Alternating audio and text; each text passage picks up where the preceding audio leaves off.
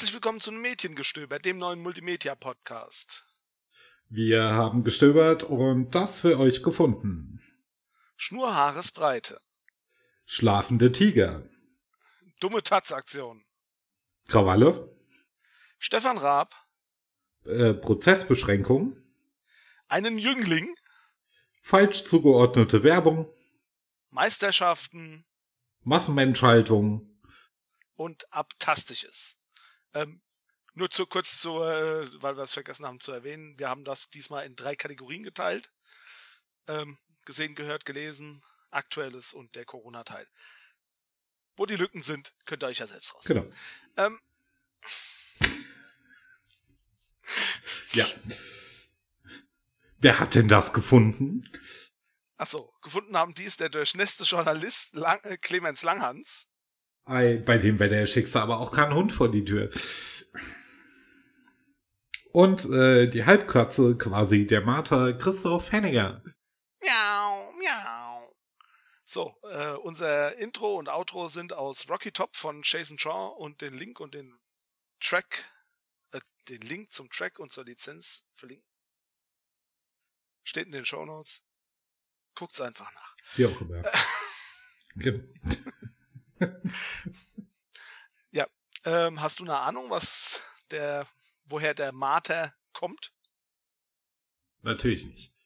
Der Mater ist äh, eine Anspielung an ähm, Spaceballs. Vielleicht kennst du diesen Film. Ah. Dort gibt es einen. Ja, den kenne ich. Da gibt, dort gibt es einen das Charakter. Ewig her. Ja, der ist, das ist wirklich ewig her, weil der ist schon uralt und. Aber da gibt es einen Charakter, der ist äh, Möter. Halb Mensch, halb Köter. Ah. Und ich habe gedacht, dann bin ich halt Mater, halb Mensch, halb Kater. Okay. Hättest du dann aber nicht nur Mi oder Au sagen müssen? So gesehen? Ja. okay.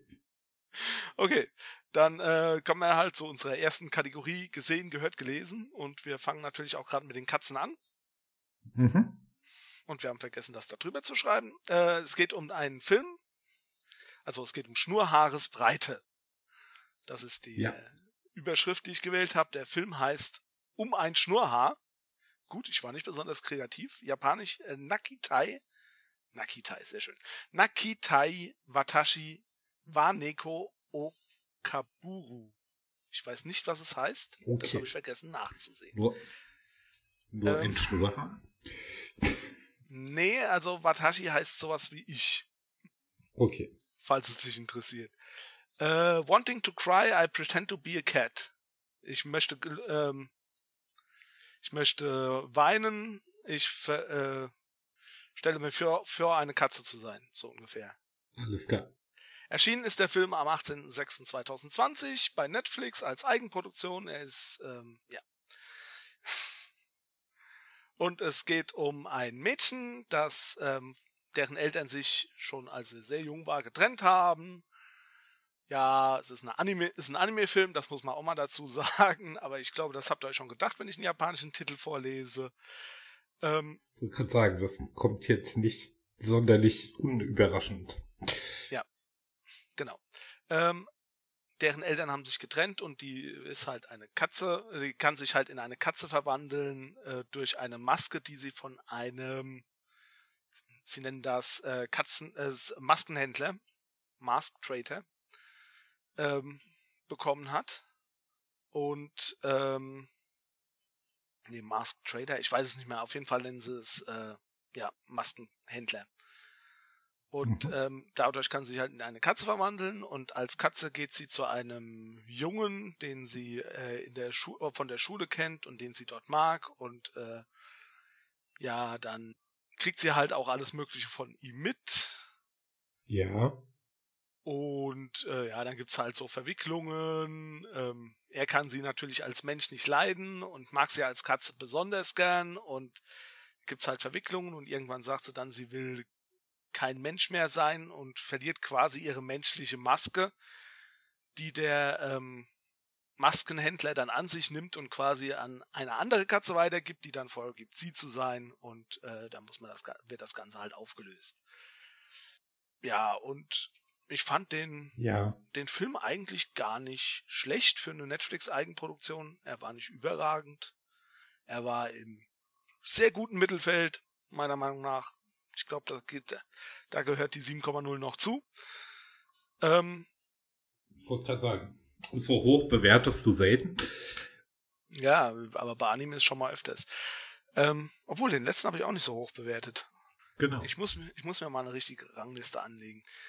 Ähm, Alles klar. damit ich dann vergleichen kann quasi. Jedenfalls, ähm, wo wollte ich hin? Er ist freigegeben ab sechs Jahren bei Netflix und ich würde auch sagen, der funktioniert auch mit für ein sechsjähriges Kind schon. Ähm, und ich würde auch nicht tiefer gehen mit den ganzen Sachen. Es ist jetzt nichts Grausliches dabei, aber man versteht es halt auch nicht so wirklich, was da passiert. Ähm, und habe dem Film eine, wie gesagt, 7,0 gegeben. Ja. Und wir verlinken den Film bei Netflix in den Show Notes, wenn's klappt. Wie wir das immer tun. Warum sollte es nicht klappen? Was glaubst du, wie viele Filme von Netflix wir schon in den Shownotes verlinkt haben? Vielleicht sollten wir mal gucken, was wir ein bisschen Geld von denen kriegen. Ich glaube, das funktioniert so nicht. ich glaube auch. Ja. Außerdem verlinken wir ja nicht nur auf Netflix, sondern auch auf Disney Plus und auf Amazon und überhaupt. Ja.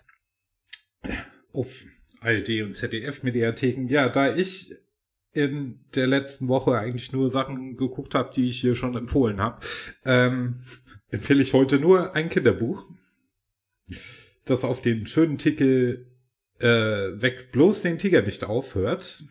Das klingt Das ja ist gemein. von Britta Teckentrupp geschrieben, die wohl an die 100 Kinderbücher geschrieben hat oder Bilderbücher geschrieben hat. Und es geht überraschenderweise um einen Tiger, der schläft. Nun haben wir aber eine Schildkröte, einen Fuchs, einen Maus und einen Storch unter anderem ein Problem und müssen ganz unbedingt an diesem Tiger vorbei. Aha. Und sie kommen dann auf die Idee, hey, wir fliegen mit Luftballons über diesen schlafenden Tiger, Tiger drüber und ist das wieder ein interaktives Bilderbuch, weil das Kind muss dann mithelfen, dass der Tiger auch weiter schläft. Ach so. Ihm den Bauch streicheln, ein Schlaflied singen, äh, das Buch hin und her wiegen, damit der Tiger weiter schlafen kann. Genau. Bis dann der Storch, der zum Glück lange Beine hat, als letztes über den Tiger drüber steigen will. Aber dummerweise hat der Storch einen äh, spitzen Schnabel und äh, zerstößt mit diesem spitzen Schnabel den Luftballon. Und da macht es laut Peng.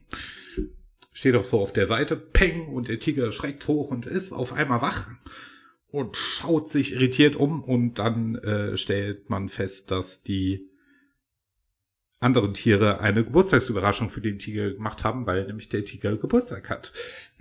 Okay.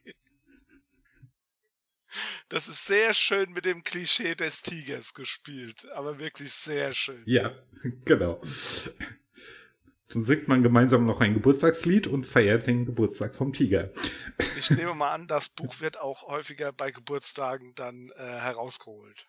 Ja, das ist eigentlich, äh, liegt glaube ich in der Bücherkiste mit drin bei uns in der Gruppe. Also die Kinder können sich das eigentlich auch immer holen und es ist auch sehr beliebt.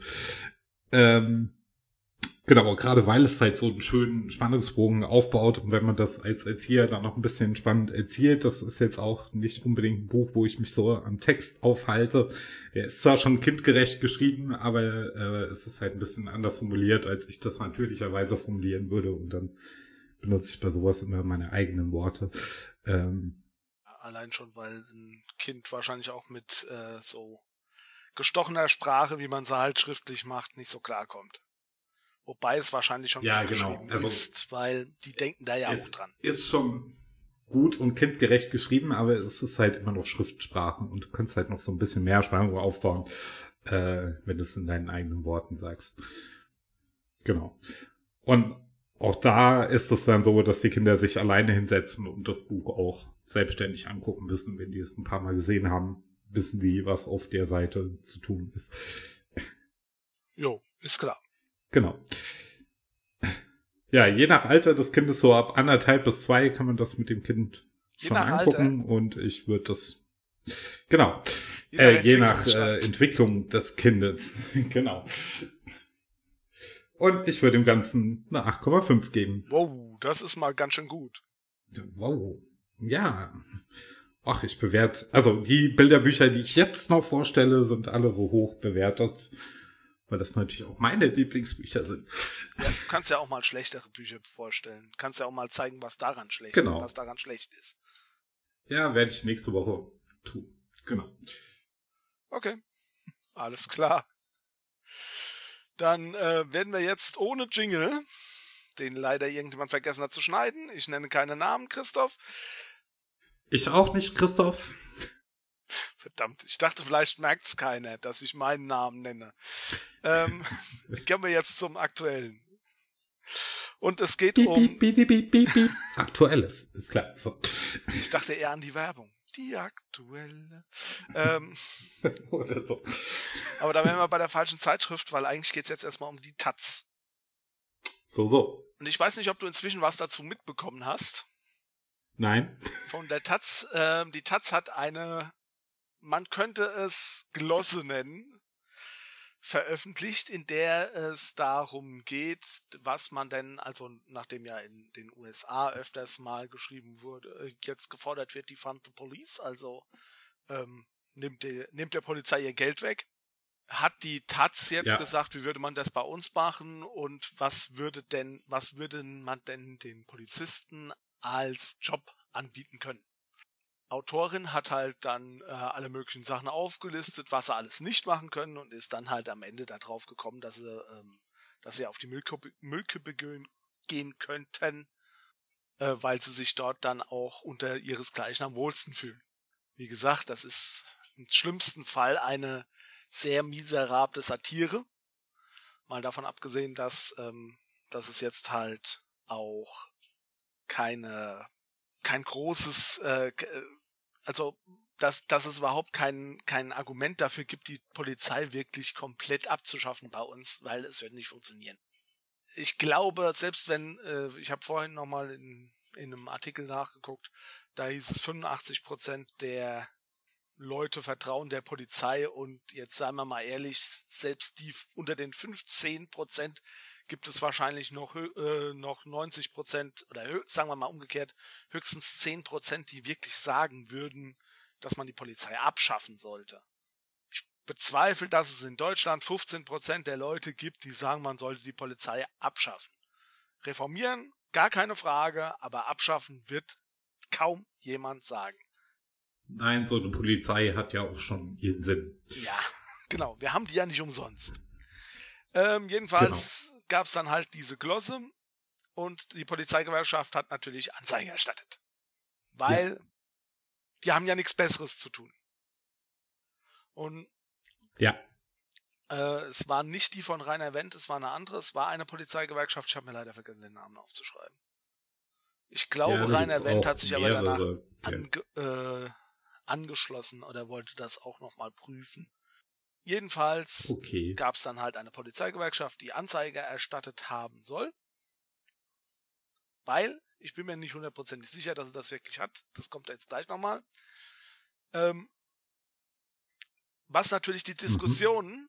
von der Polizeigewalt und von der, vom strukturellen Rassismus durch die Polizei, der nun mal da ist, den kann man nicht totschweigen. Das stimmt wir können, wir, das heißt nicht, dass wir alle Polizisten unter Generalverdacht stellen. Das bedeutet nur, dass es eine Struktur gibt, die Rassismus fördert. Ja. Das heißt nichts anderes. Die Leute, die sich dann immer, ja, man darf die nicht unter Generalverdacht stellen, das macht keine. Nein, aber man kann ja mal hinterfragen, ob das alles so richtig läuft, wie das momentan läuft bei der Polizei. Ja, das sage ich ja. Also ähm, das wird mir ja wohl noch fragen dürfen. Genau. genau das wird mir ja mal noch fragen. ja. Ähm, jedenfalls ist die Diskussion von der strukturellen, äh, vom strukturellen Rassismus hin zu diesem Taz-Artikel äh, geswitcht. Und das ist halt das, das war, glaube ich, auch das Ziel dieser Anzeige. Okay, ja.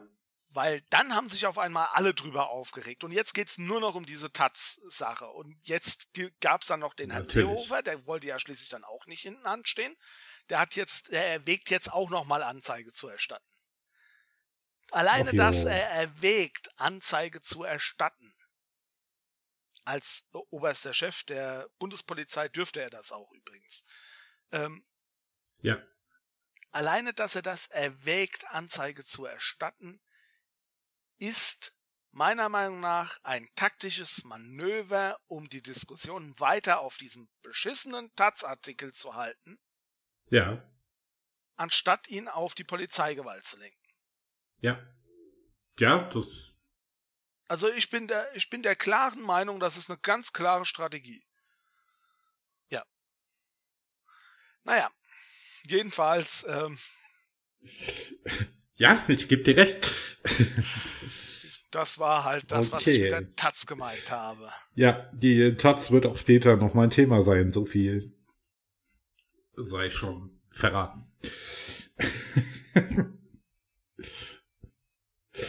Aber äh, ja, es ist schon gut, dass es Polizei gibt und äh, in der Nacht von Samstag auf Sonntag, wir zeichnen am 22.06.2020 auf, äh, hat die Polizei in Stuttgart so ein bisschen ihr blaues Wunder erlebt.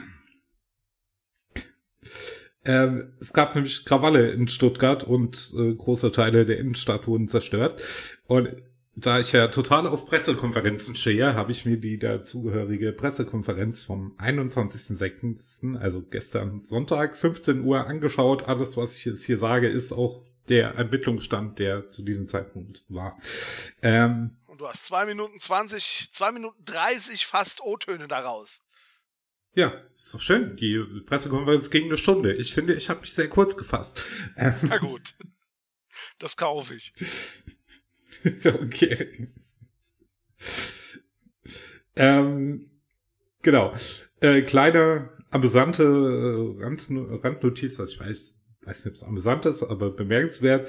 Äh, der Polizeipräsident von Stuttgart, der mit Nachnamen Lutz heißt, äh, war im Urlaub und kam erst mitten in der Nacht irgendwie aus dem Allgäu. Deswegen war Leiter der Polizei, des Polizeipräsidiums Stuttgart zum Zeitpunkt der Krawalle der Polizei Vizepräsident Berger.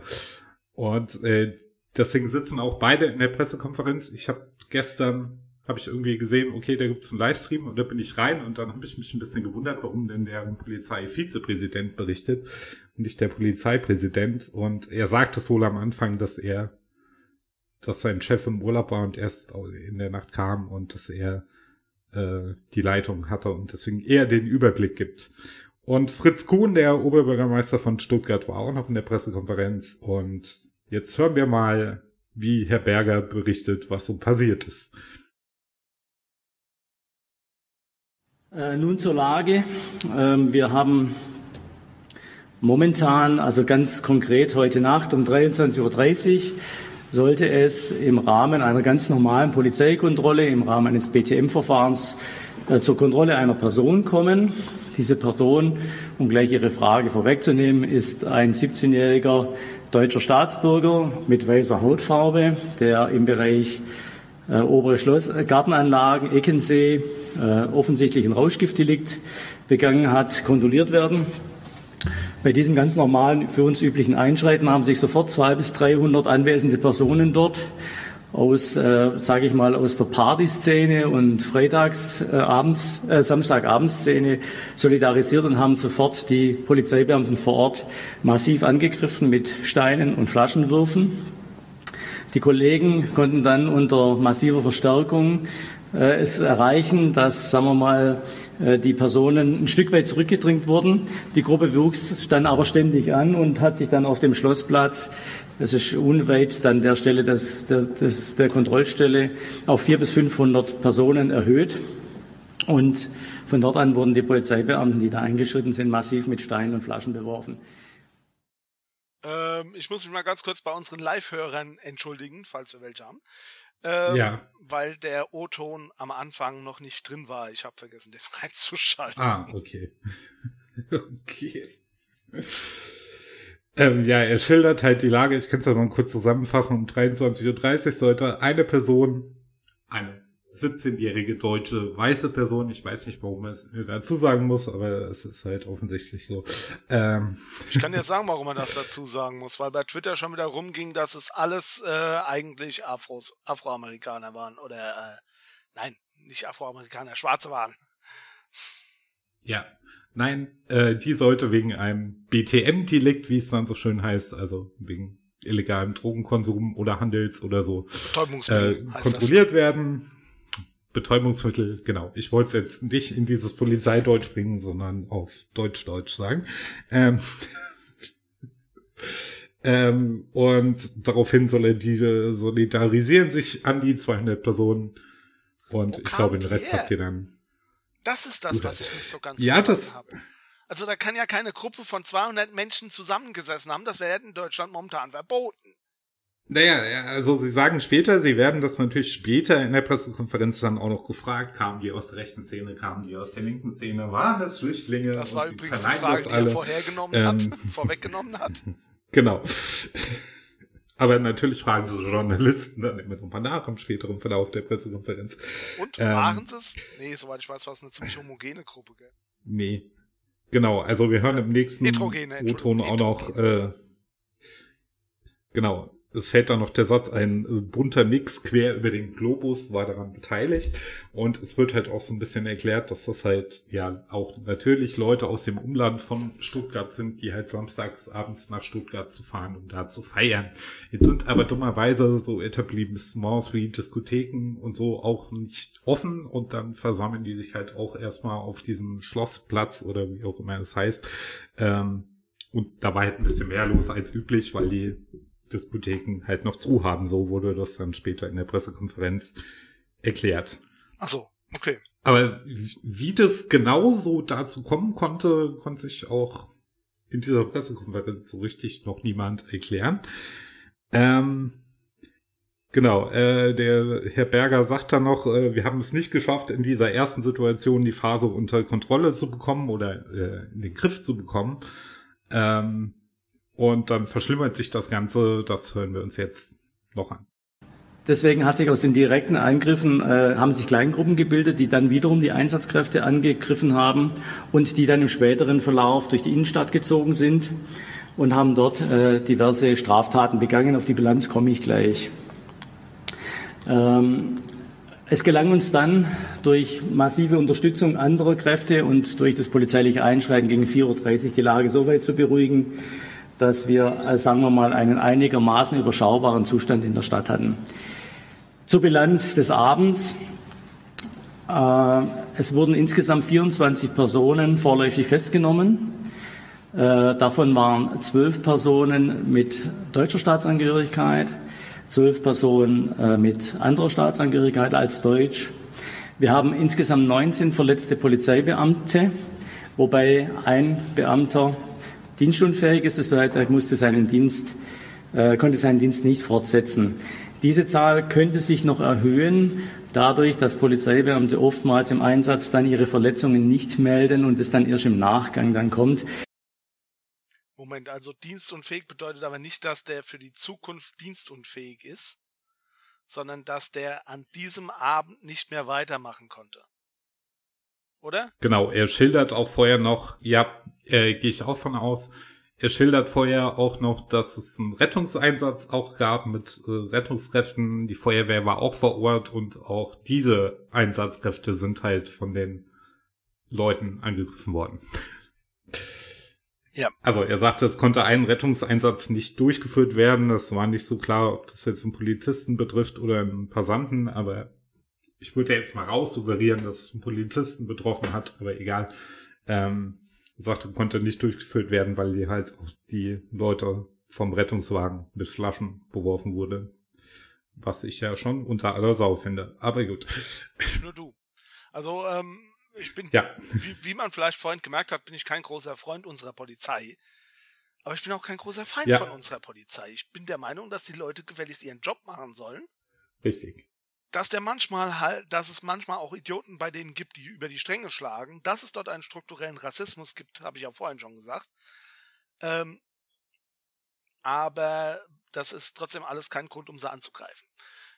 Allerdings möchte ich jetzt noch was dazu sagen, ganz kurz, ähm, weil ich ja Ja. vorhin die Taz-Sache hatte. Bei Twitter ist es dann halt auch rund gegangen ähm, dass Stuttgart vor allem deswegen passiert ist, weil in der Taz so gegen die, ähm, also natürlich war so, da, äh, also ja. es gab Vereinzelte, die das gesagt haben, weil in der Taz so gegen die Polizisten ges äh, gestichelt wurde und das ist natürlich totaler Schwachsinn. Weil, mal ganz ehrlich, wenn, wenn ich mir, wenn ich mir das so anhöre, das waren Jugendliche, von denen haben wahrscheinlich 100% kein Taz-Abo. Gerade sagen, oder äh, lesen jetzt nicht regelmäßig die Taz-Webseite. Ähm, genau, aber sie waren schon sehr darauf erpicht, den Eindruck zu erwecken, dass das jetzt nicht aus der linken Szene, nicht aus der rechten Szene kommt, sondern dass das einfach feierwütige Leute waren, die es, ich sag's so mein Wort, ein bisschen übertrieben haben. Und also von 23.30 Uhr bis 4.30 Uhr am Morgen, das ist auch schon äh, Das kennt man nur von Gott. Fußballspielen. Naja, eigentlich machen die es nicht mal bei Fußballspielen Genau. so lange. Ähm, ja. nee, das ist, ähm, ja, mal ganz ehrlich, das sind, da sind wahrscheinlich Leute dabei, die sowieso schon die ganze Zeit ähm, sauer sind, weil sie sich nicht treffen können ähm, und jetzt treffen sie sich zum ersten Mal und dann kommt sowas oder treffen sich halt jetzt gerade hat, Ja. es hat gerade wieder angefangen hochzugehen und die treffen sich jetzt halt zum ersten, zweiten, dritten Mal wieder und da kommt die Polizei und will hier stunk machen. Aus ihrer Sicht. Das ist- heißt nicht, dass es, ich will das nicht rechtfertigen. Ähm, Richtig. und es heißt auch nicht, dass die Ja. Polizei es verdient hat. Aber das ist halt dann, ja, dann fangen die Leute halt an, fang, einfach an zu spinnen. Manchmal. Muss man ganz klar zu sagen. Die Leute sind halt manchmal verrückt. Also äh, manchmal tickt halt was aus und dann kommt halt auch noch die Masse, äh, Masse dazu, weil das sind ja, waren ja Genau. ganz viele. Äh, so allein, da kriegst gibt's die du. Gruppendynamik noch. Genau, genau. Ja, die Gruppendynamik, das war das Wort, Ja. das ich gesucht habe. Dankeschön. Ähm, Ja, Also- bitte. ja, ja. Ähm, und Fritz Kuhn, den Oberbürgermeister von Stuttgart, der wohl auch irgendwann mal Bundesvorsitzender der Grünen war, weil ich dachte, irgendwie kommt mir der Name so bekannt vor, da von dem hast du auch schon mal gehört. Ähm, der hat das Ganze dann mehr so auf YouTube gesch äh, geschoben und ja, dann drehen die Leute hier Krawall, machen ihre Filmchen und stellen das in die sozialen Netzwerke. das ist schon eher, und, da verstehe ich äh, auch was. Genau. Ja, das, das kann ich verstehen. Da, da, da bin ich schon, bei dem bin ich da schon eher. Also, wenn ich mir anguck, ähm, wir hatten ja letztens äh, hier in der Nähe in Mannheim einen Fall, wo, äh, also was heißt letztens? Ich glaube, das war noch im April. Ich bin mir nicht sicher, April, Anfang Mai, ähm, wo halt sich Jugendliche getroffen haben und die Polizei ist da, äh, da dazwischen gegangen und dann gab's halt eine Situation, wo äh, ein Polizist von hinten angerannt kommt und einen Jungen, also wirklich quasi noch ein Kind zu Boden zwingt. Und Ja. bei diesem, ich weiß nicht, ich glaube, wir haben sogar mal darüber geredet, äh, äh, kurz, aber bei diesem Video sieht man halt ganz deutlich, dass man nichts sieht. Man sieht quasi nur den Angriff Ja. des Polizisten. Man sieht nicht, was vorher passiert ist. Allerdings Okay. sieht das Video nicht so aus, als hätte es, äh, als hätte der äh, Betreffende das erst an, in diesem Moment angefangen aufzunehmen, sondern als hätte er schon die ganze Zeit draufgehalten und hätte einfach die Sachen, die seinen Freund inkrimieren, also die Sachen, die vor allem mal gegen seine These sprechen, dass die Polizei die Bösen sind, weggeschnitten. Es sieht so aus. Ah, Ob so okay, ist, weiß ja. man nicht, aber und genau diese Masche wird in letzter Zeit sieht man die immer wieder, weil man nämlich damit Fame auf Twitter und auf YouTube abgreifen kann. Ja, okay. Das stimmt auch. Und das ist natürlich genau das Gegenstück zum strukturellen Rassismus. Das ist äh, strukturelles. Polizei, Äh, äh, nee, äh, also ich möchte das, ich möchte das nicht mit, dem- mit dem strukturellen Rassismus ver vergleichen, aber ähm, es ist auf jeden Fall Bashing. Es ist ein Polizei-Bashing, Bashing, ja. das momentan durch die sozialen Medien gefördert wird. ja, Und es ist unter aller Sau. ja, das stimmt schon. Ja, in beide Richtungen. Geht beides nicht. Also auch Polizisten machen nur ihren Job und dass das im Moment nicht sehr schön ist für so einen Polizisten, ähm, glaube ich auch. ja. Natürlich. Dass die Leute doch einfach ihren Job machen. Und das Ärgerliche daran ist, wobei man jetzt dazu sagen muss, ich finde es gut, dass die, äh, dass der Polizeipräsident bzw. der Vizepräsident gesagt hat, dass es wohl keine politische Ausrichtung gab und damit. Also das haben sie ausgeschlossen. Das war wörtlich, wir schließen das aus, dass von links, von rechts kommt oder es Flüchtlinge waren. Okay, das äh, finde ich gut. Und zwar, ähm, wenn ich das erklären darf, ich finde, ähm, warum finde ich das gut? Weil es verhindert, dass das Ganze weiter hochkocht, um eben genau das, was ich vorhin beim Seehofer gesagt habe, zu erreichen. Man hätte jetzt natürlich auch hingehen ja. können, hätte sagen können, das waren vor allem linke Chaoten und Leute, ähm, die halt äh, sowieso schon Antirassismus und alles Mögliche durchziehen. Und äh, da sieht man mal, die sind ja nicht besser und damit von den Problemen ablenken, die die Polizei intern hat. Aber das ja. haben sie nicht gemacht. Nee, haben sie nicht gemacht. Haben das Memo vom Innenminister anscheinend nicht gekriegt, obwohl der ist ja gar nicht für sich also, zuständig. Und ich fand, wollte gerade sagen, das ist ja äh, Baden-Württemberg, der Innenminister, was weiß ich, wie der heißt. Ähm, ich, ich bin mir nicht mal sicher, wie der von Rheinland-Pfalz heißt bis gestern wusste ich nicht, wie der Polizeipräsident von Stuttgart heißt. Nee, wie der von Rheinland-Pfalz heißt, könnte ich gerade auch nicht sagen. Ähm, wo wollte ich drauf? Und ich finde es auch gut, dass sie gesagt haben, okay, uns ist es nicht gelungen, in dieser ersten Phase die Lage unter Kontrolle zu bringen. Ähm, ja. Ja. Kann man mal machen. Man kann sich doch auch selber mal einen Fehler eingestehen. Ja. Wenn sie jetzt nicht begründet haben, weil wir so und so agiert haben, das haben sie jetzt nicht gemacht, aber einfach schon mal zu sagen, okay, da ist was schiefgelaufen. Ja, natürlich. Wenn sie jetzt hingegangen wären und gesagt hätten, ja, das war alles nur Taktik, das hätte ihnen erstens hätte ihnen keiner geglaubt und zweitens hätten sie dann nicht mal draus lernen Richtig. können. Aber so könnte er vielleicht draus lernen, ja. jo. Na gut, äh, ich glaube, damit kommen wir zum nächsten Thema. Das ist korrekt. Und zwar geht es darum, äh, ursprünglich ging es darum, dass Streaming-Anbieter diskriminierende Serien und Filme aus dem Programm genommen haben. Zum Beispiel hat Netflix Little Britain entfernt und äh, HBO hat vom, vom Winde verweht entfernt. Ah, okay. Also äh, ja, Little Britain wurde entfernt, weil da Blackfacing drin passiert und weil ähm, ja, weil die transfeindlich definitiv sind. Okay. Ähm, ja. Behindertenfeindlich möchte ich jetzt gar, möchte ich jetzt auch noch mal dazu sagen. Es war auch noch nie so meins, aber es war auch noch nie so meins, diese Serie. Also ich die ja, fand das nie lustig, was die gemacht haben. Nee, also genau. ich finde, ich finde, sie sind halt, äh, sie haben halt auch auf behinderten Menschen rumgehackt. Das wird zwar da jetzt nicht erwähnt, ja. aber die fallen momentan sowieso hinten runter. Ähm, und vom Winde verweht ist ja relativ offensichtlich, auch wenn ich den Film schon lange nicht mehr gesehen habe. Ich glaube, ich habe den einmal in mit 14 oder so gesehen. Aber da geht's ja, ähm, da wird ja gerade das Sklavenhaltertum so romantisch dargestellt, dass es irgendwie, ähm, dass sowas nicht geht. Vom Winde verweht soll allerdings mhm. wieder erscheinen. In einer kommentierten Fassung ja. quasi. Also da wird vorher nochmal ein Kommentar reingesprochen der sagt, das war halt damals ah, so, da okay. hat man damals solche Sachen gemacht. Wie das bei Little Britain ist, weiß ich nicht, wie es, ob sie da was machen. Ähm, naja, Fände ich aber okay. Da wird aber schwieriger, das, das zu kommentieren. Ja. Ja. Ähm, jetzt habe ich vor, äh, vor ein paar Tagen beim Redaktionsnetzwerk Deutschland einen Artikel gelesen über genau diese Sache und darüber, dass ähm, wir uns da ja mal auch an die eigene Nase fassen könnten ja. Also, und vor allem man bestimmt bei uns auch einiges zum Zensieren finden würde, beziehungsweise zum Kommentieren finden würde, weil der ähm, Journalist oder die Journalistin hat nicht gesagt, was das, äh, hat nicht gesagt, dass das komplett verschwinden soll, der Journalist. Matthias Schwarzer. Ja. Okay. Den, ich, den Namen kenne ich sogar, den hört man öfters wenn es um Medienkritik gerade geht. Jedenfalls hat nicht gesagt, dass der Kram verschwinden sollte, sondern der hat auch gesagt, man sollte das vielleicht einordnen. Und äh, dabei ging es dann vor allem zum Beispiel auch um dieses hier.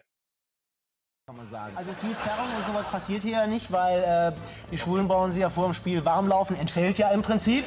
Und äh, sonst irgendwas vorgefallen? Ros äh, Rosettenzerrungen oder sonstige Sachen? Nicht, ja? Ich habe noch was für Sie. Was denn? Ich habe die Sonderausgabe zur schwulen WM ja, mitgebracht. Hier, gucken Sie mal. Das neue Fußballmagazin Fußball Ich nehme an, du weißt ungefähr, worum es gegangen ist. Also. Ähm, ja. Also, wahrscheinlich um die schwulen WM?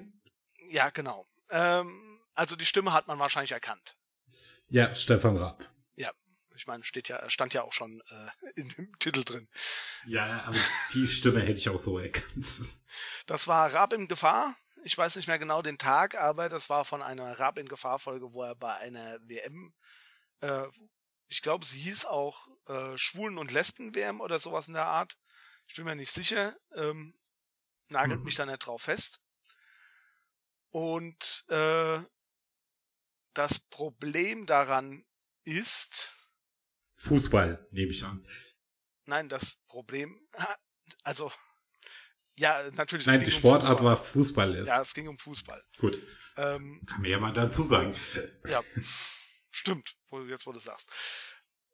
Jedenfalls ist der da, da halt hin und hat dann äh, Beleidigung über Beleidigung rausgehauen hat auch äh, einen Zuschauer angemacht, von wegen, er wolle ja nur die Männer antatschen. Weil, äh, okay.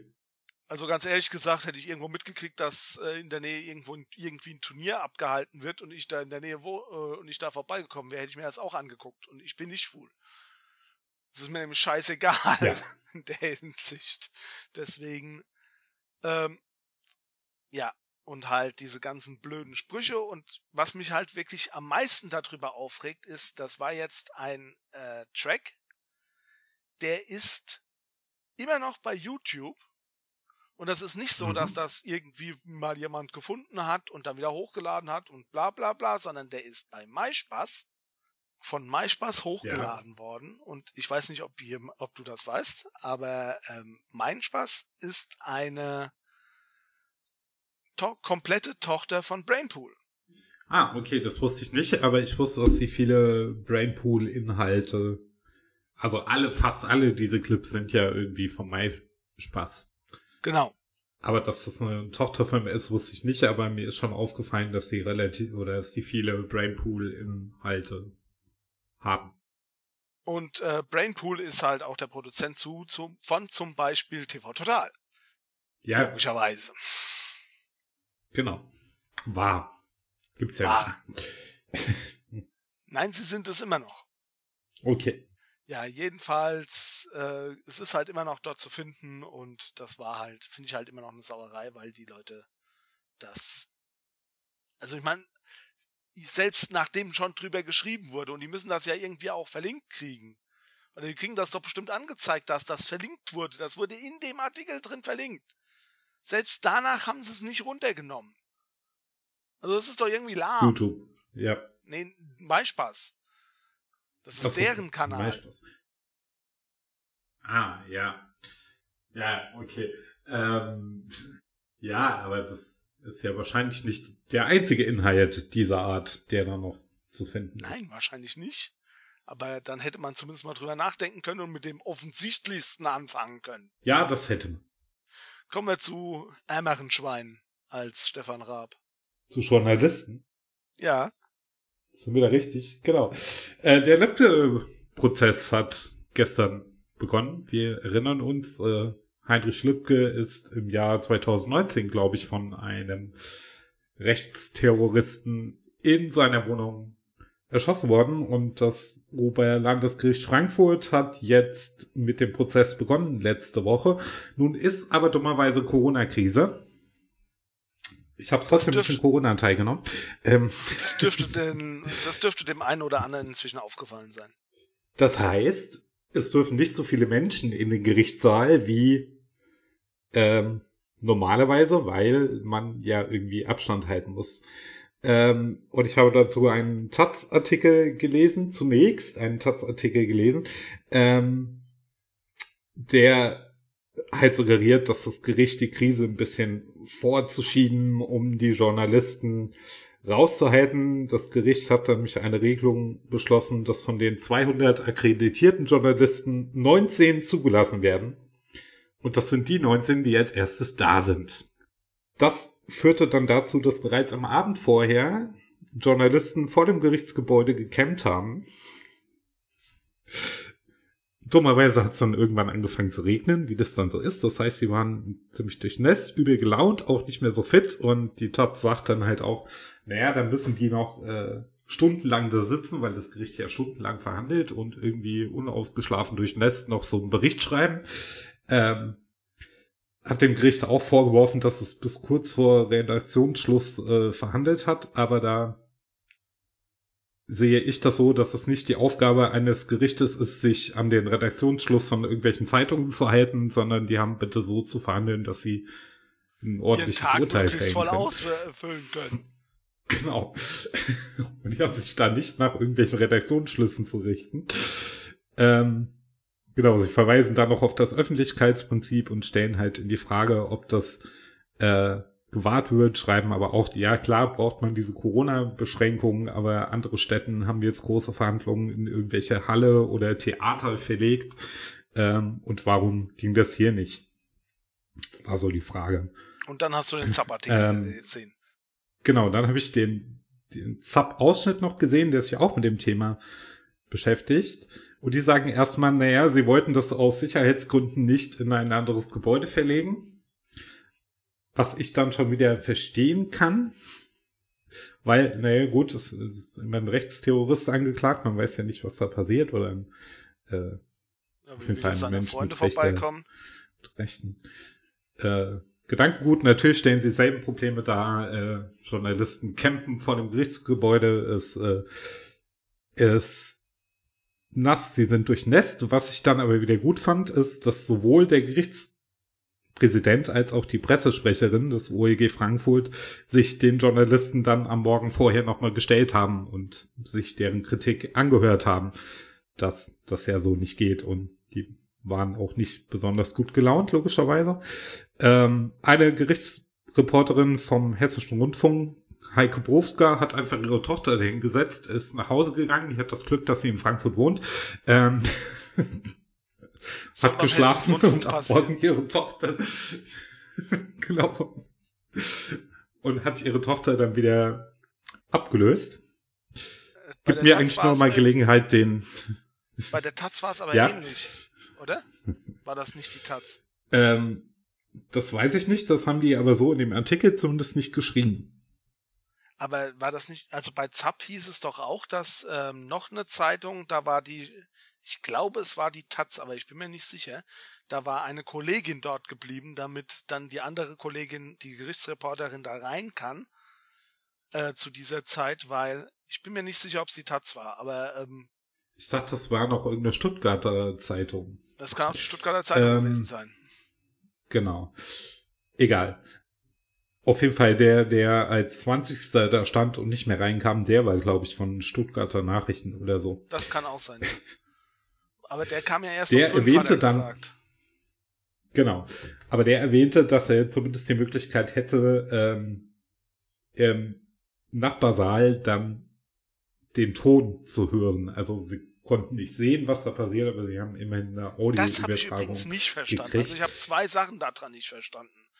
Wenn du die Leute ich von glaube, ja, ja, wenn du die Leute von 20 bis X was ja wahrscheinlich ein paar sind, alle in einen Saal stopfen kannst. Man muss dazu sagen, okay, da sind keine, ähm, da sind keine Gäste drin und also keine Zuschauer, weil äh, es ist ein öffentliches Verfahren, da müssen auch Zuschauer rein. Das ist. Ja, ich glaube, zehn. Zuschauer haben sie auch zugelassen. Laut Taz. Zehn Zuschauer, 19 Journalisten. Das finde ich übrigens schon eine sehr extreme Anzahl. Also ähm, da hätte es eher umgekehrt gemacht. Da soll, da soll die Taz sich mal nicht so aufregen. Ich hätte wahrscheinlich eher, mehr Zuschauer zugelassen als äh, Reporter. Aber warum haben die kein Video übertragen? Ich meine, dass das relativ rechtlich schwierig ist, aber ich bin ja keine Experte, so eine Gerichts, so eine echte Gerichtsverhandlung zu filmen, Äh, zu filmen und sie, also sie live zu übertragen, müsste möglich sein, aber ich bin ja auch kein Rechtsanwalt. Ah, okay. Aber sie Also- live zu übertragen müsste drin sein, da bin ich aber nicht sicher. Das Problem ist wahrscheinlich eher, dass der Vorsitzende dann nicht kontrollieren kann, ob nicht jemand das Bild abfilmt. Oder so. Wahrscheinlich, ja. Ähm, aber es ist ja schwierig. Also du hast ja jetzt recht selten oder eigentlich nie ähm, aus deutschen Gerichtssälen äh, eine Videoübertragung live während einer Verhandlung. Und diese ganzen Gerichtsshows sind ja, sind ja gestellt. Ja, aber nicht Beispiel, während wenn- Verhandlung. Doch, natürlich. Das hast du zum Beispiel, wenn jemand ähm, im Ausland befragt werden muss und äh, nicht anreisen kann. Ja, aber ich meine jetzt so für.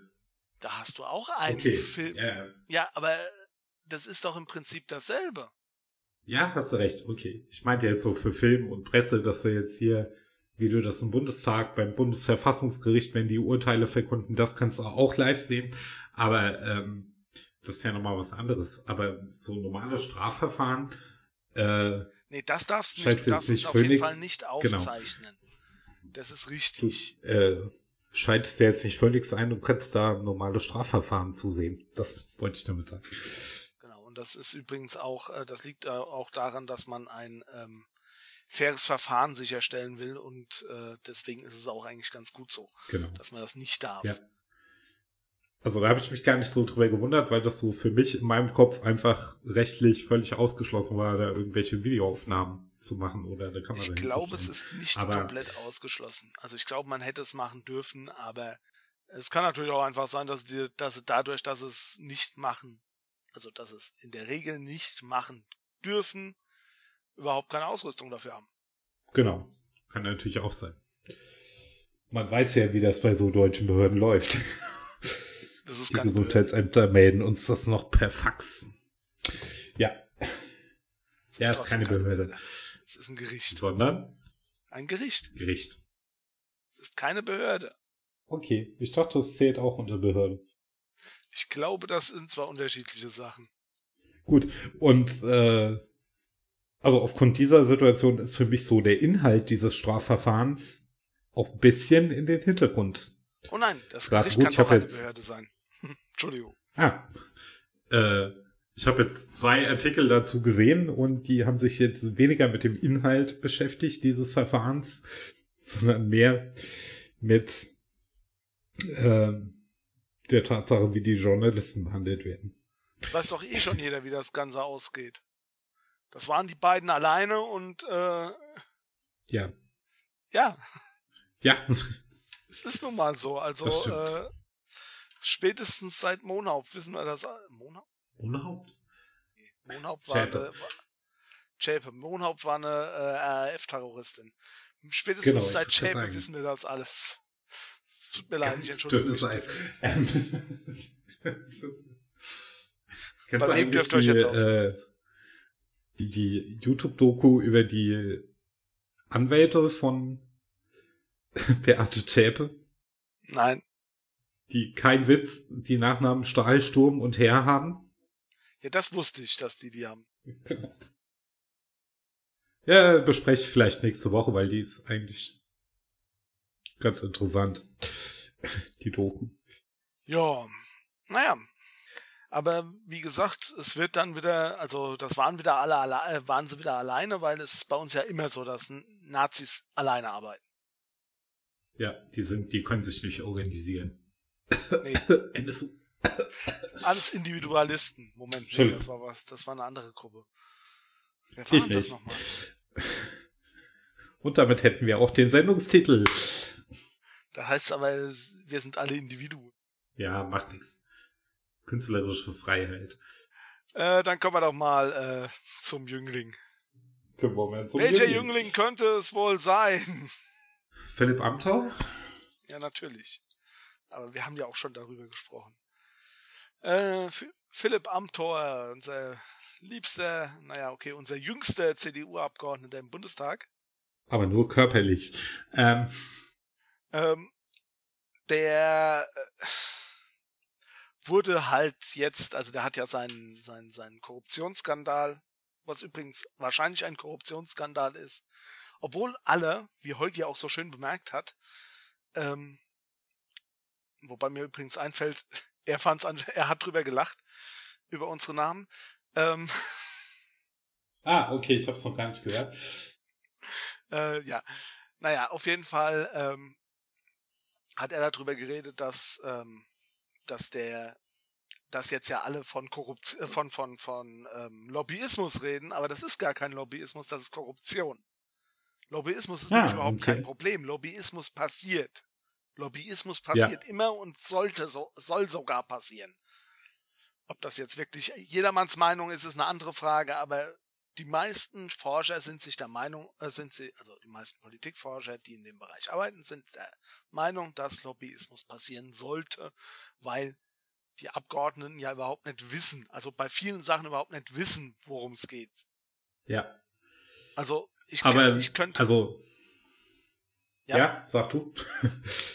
ich kann halt einfach äh, davon ausgehen, dass, äh, was weiß ich, ein Cem Özdemir keine Ahnung davon hat, wie ein Computerprogramm aufgebaut ist und dass der keine Ahnung hat, was jetzt an der Corona-App, wie sie am Anfang geplant war, scheiße war. Das ist richtig. Und dafür brauchen wir Lobbyismus. Dafür braucht man Lobbyismus. Ähm, aber wenn sich die CDU jetzt dazu durchringen könnte, das Ganze vielleicht doch ein bisschen transparenter zu machen, hätte ich da auch nichts gegen. Rate mal, wer da noch nichts gegen hätte. Du. Die Lobbyisten. Ja. Ach. Die meisten Lobbyisten wüs wüssten nämlich ganz gerne, was die Konkurrenz macht, damit sie, damit sie was dagegen tun können, wenn die sich un, äh, unlautere Vorteile verschaffen. Ja. Sagt zumindest mal auch der, äh, also der Holgi hat mit einem Lobbyismusforscher gesprochen, der äh, kann man sich anhören bei der Wochendämmerung. Ist im kostenlosen Stream verfügbar, das komplette Interview. Hört es euch an. Ähm, der Clemens kann es vielleicht auch noch verlinken. Ja. Jedenfalls, ähm, Philipp Amthor wurde dann natürlich verteidigt, damit, dass er, ähm, dass er ja noch jung ist, was ich halt den größten Witz an der Sache fand. Es waren noch ein paar andere Verteidigungen dabei, aber eigentlich nichts von Substanz. Aber das mit dem Jungsein, das finde ich, fand ich halt schon sehr interessant, weil der Mann ist 27 Jahre alt. Ja. Da haben die meisten, die die Schule verlassen haben, schon eine abgeschlossene Berufsausbildung, sind schon für alles, was sie darin tun, verantwortlich. Und jetzt hat der auch ein abgeschlossenes Jurastudium. Okay, ja, der hätte wissen müssen. Soweit ich ähm, weiß, das erste Staatsexamen ist also kein Volljurist, aber das macht ja nichts. Ja. Der ist Mitglied des Bundestages, verdammt nochmal. Wenn der zu jung ist, um für seine Scheiße gerade zu stehen, wie sollen der dann bitteschön über mein Leben mitentscheiden können? Das ist eigentlich eine Frechheit. Das ist eine Frechheit von der CDU, so eine Scheiße vorzuschieben. Jetzt riecht er sich aber auf. Hast du mitbekommen, dass äh, Wolfgang Schäuble, na, welche Funktion hat er? Welche Funktion hat er? Bundestagspräsident. Welches Amt hat er inne? Genau. Gesagt hat, äh, bisher kann ich nicht sehen, was Philipp Amthor falsch gemacht hat. Er hat sich an alle Regeln gehalten. Ja, ja, das ist der das Typ, kam, der, ich, gestern der 100.000 heute. Euro ver, äh, vergessen hat. Nee, 100.000 Mark, Entschuldigung. 100.000 Mark vergessen hat, dass er die noch hat. Genau. Ja. Und das ist übrigens auch das, worauf es hinausläuft. Das ist übrigens auch das, worauf es hinausläuft. Wolfgang Schäuble hat 100.000 D-Mark angenommen ja. und ist Bundestagspräsident. Das muss man sich mal scheibchenweise durch den Kopf gehen lassen. Äh, nur noch, der war auch zwischenzeitlich mal Finanzminister. Ja, und Innenminister. Genau. Der war Wahrscheinlich, weil er. Nein, nein, du siehst das falsch. Nicht trotzdem, sondern weil so. er. Also, ja, okay. ja, nee, aber es ist halt. Und genauso wird das beim Amtor vielleicht auch ausgehen. Andere treten zurück, weil ja. sie, was weiß ich, äh, es gab halt den Fall von Möllemann, glaube ich, war das mit dem, äh, mit dem äh, Chip Ich weiß nicht, was da passiert ist, aber das wird dann halt immer vorgenommen, äh, vorgebracht. Oder Özdemir war das mit den Flugmeilen, glaube ich. Die sind zurückgetreten. Ja, die sind zurückgetreten. Und was macht der, was macht der Amtor? Der tritt, der tritt auch zurück, aber vom Amri-Untersuchungsausschuss, weil da hätte er mit dem Maßen noch diskutieren müssen und das hätte wirklich gestunken. Genau. Und ähm, er war, glaube ich, heißer Kandidat für irgendein Amt in Mecklenburg-Vorpommern. CDU-Vorsitzender. Wo er sich hätte wählen lassen müssen. Soweit ich weiß. CDU-Vorsitzender. Ja. Genau, das macht er auch nicht. Da ist er auch, ja, hat er auch zurückgezogen. Sehr, genau. sehr nobel von ihm. Aber Abgeordneter des Bundestages bleibt. Ja. Und das bleibt da auch nach der nächsten Wahl. Der ist in der Liste wahrscheinlich hoch genug und wenn er es nicht ist, bis dahin haben es die Leute wieder vergessen. Ich sag dir, ja, der wird noch Bundestagspräsident. Cool. Ja, wahrscheinlich habe ich Glück, ich erlebe es nicht mehr, aber er wird noch Bundestagspräsident. Wahrscheinlich. So, genug aufgeregt. Kommen wir zu anderen Themen. Kommen wir zu Adbusting. Erste Frage, was ist Adbusting? Ich habe keinen Schimmer. Adbusting, ähm, manche nennen es eine Kunstform. Unsere verfassungsschützenden Behörden nennen es eher staatsgefährdend. Ähm, ich muss kurz Marc-Uwe Kling mit den falsch zugeordneten Zitaten bringen, den Vergleich. Ist so ähnlich, nur mit Werbung. Also es gibt sogenannte Ad-Busting-Aktionsgruppen, die dann ein Coca-Cola-Plakat so umgestalten, dass es genauso aussieht wie ein Coca-Cola-Plakat, aber halt nicht äh, Trink Coca-Cola draufsteht, sondern sagt Nein zur AfD. Oder diese, es gab ja diese Bundeswehr-Kampagne, ähm, wo dann draufsteht, äh, Bundeswehr, wir dienen Deutschland und da steht im selben äh, Schriftzug drauf, wir nehmen auch Arschlöcher. Bundeswehr, wir nehmen auch Arschlöcher. Eigentlich sehr lustig, ich habe mich sehr drüber amüsiert und ich habe das Ganze von netzpolitik.org, ähm, weil der äh, Bundesamt für Verfassungsschutz, jetzt komme ich mit meinen Abkürzungen nicht mehr klar, BFV ist Bundesamt für Verfassungsschutz, ja. äh, das Ganze im Jahresbericht 2018 als eine äh, Aktion aus dem linksradikalen Spektrum bewertet. Daraufhin macht die Linke natürlich eine Anfrage an die Bundesregierung. Natürlich. Die antwortet, die Aktionsform des Adbusting ist im Teil ähm, aus äh, der, der, der, jetzt stimmt hier mein Zitat nicht mehr. Das ist ja toll. Na, wenn du das sagst.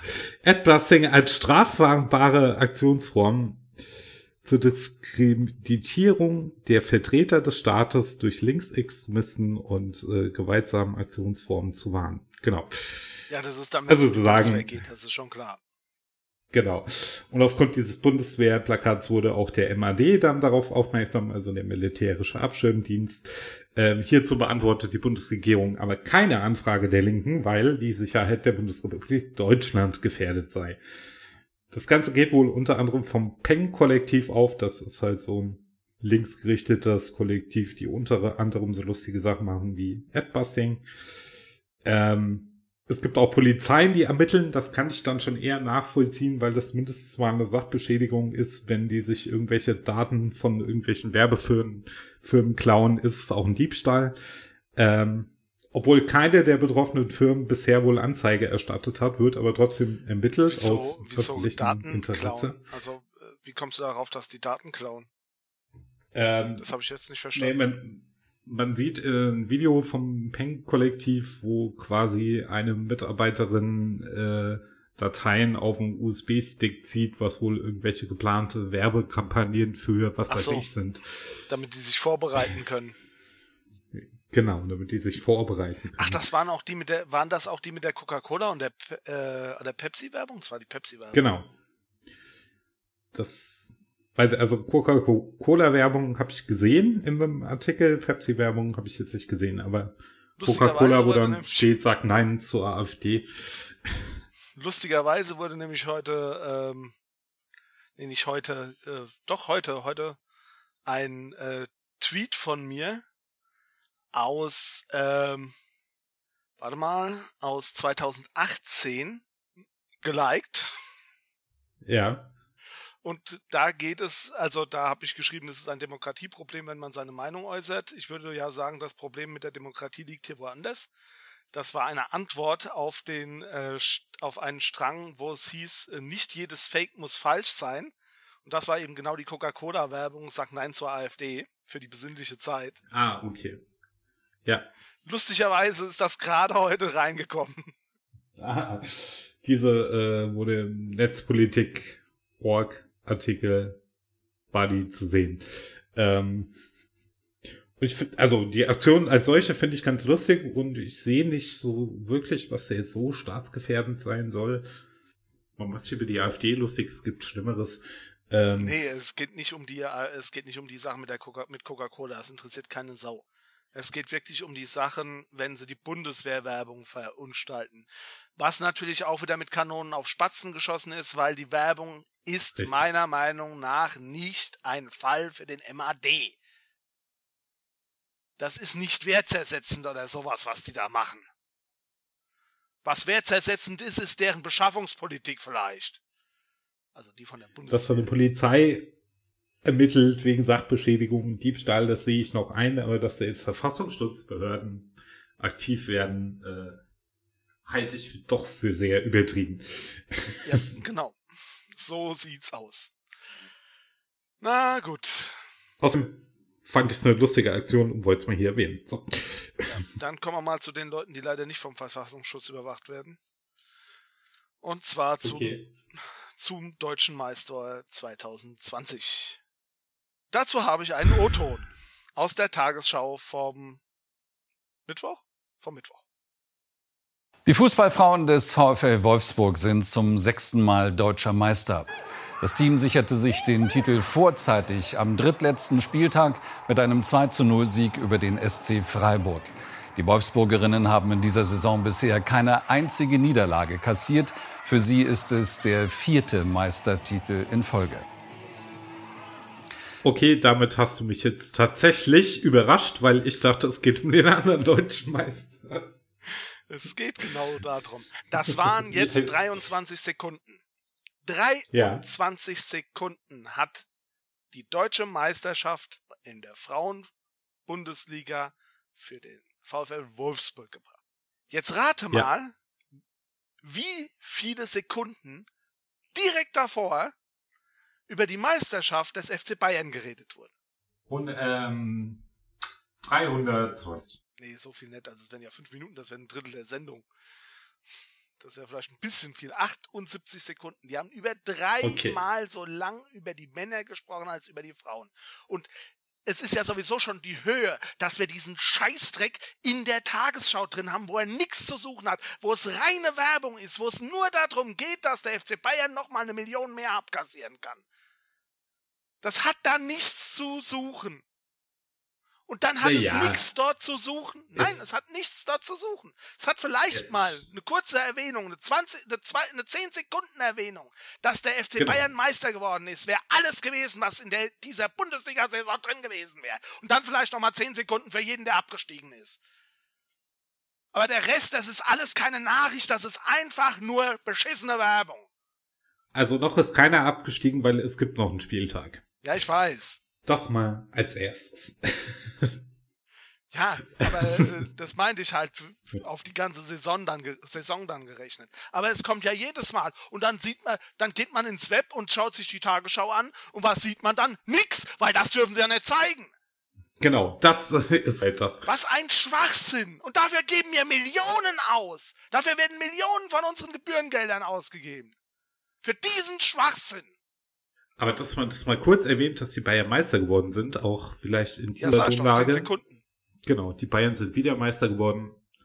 Reicht doch. Man kann auch durchaus sagen, dass es zum achten Mal Meister geworden sind. Übrigens, was ich halt das Ersta Erstaunlichste daran fand, die haben in dem 23 Sekunden, ähm, in den 23 Sekunden, die sie für die Frauen gebraucht haben, viel mehr Informationen untergebracht, als in den 78 Sekunden, die sie über den FC Bayern äh, reden mussten. Okay. Ja, das habe ich nicht äh, mitbekommen, weil ich die Tagesschau in 100 Sekunden hat das, glaube ich, nicht drin gehabt. Na, immerhin. Und ich höre morgens eigentlich die Tagesschau in 100 Sekunden und gut, ich habe mir gestern nochmal eine volle angeschaut wegen den Krawallen in Stuttgart. Aber ansonsten, äh.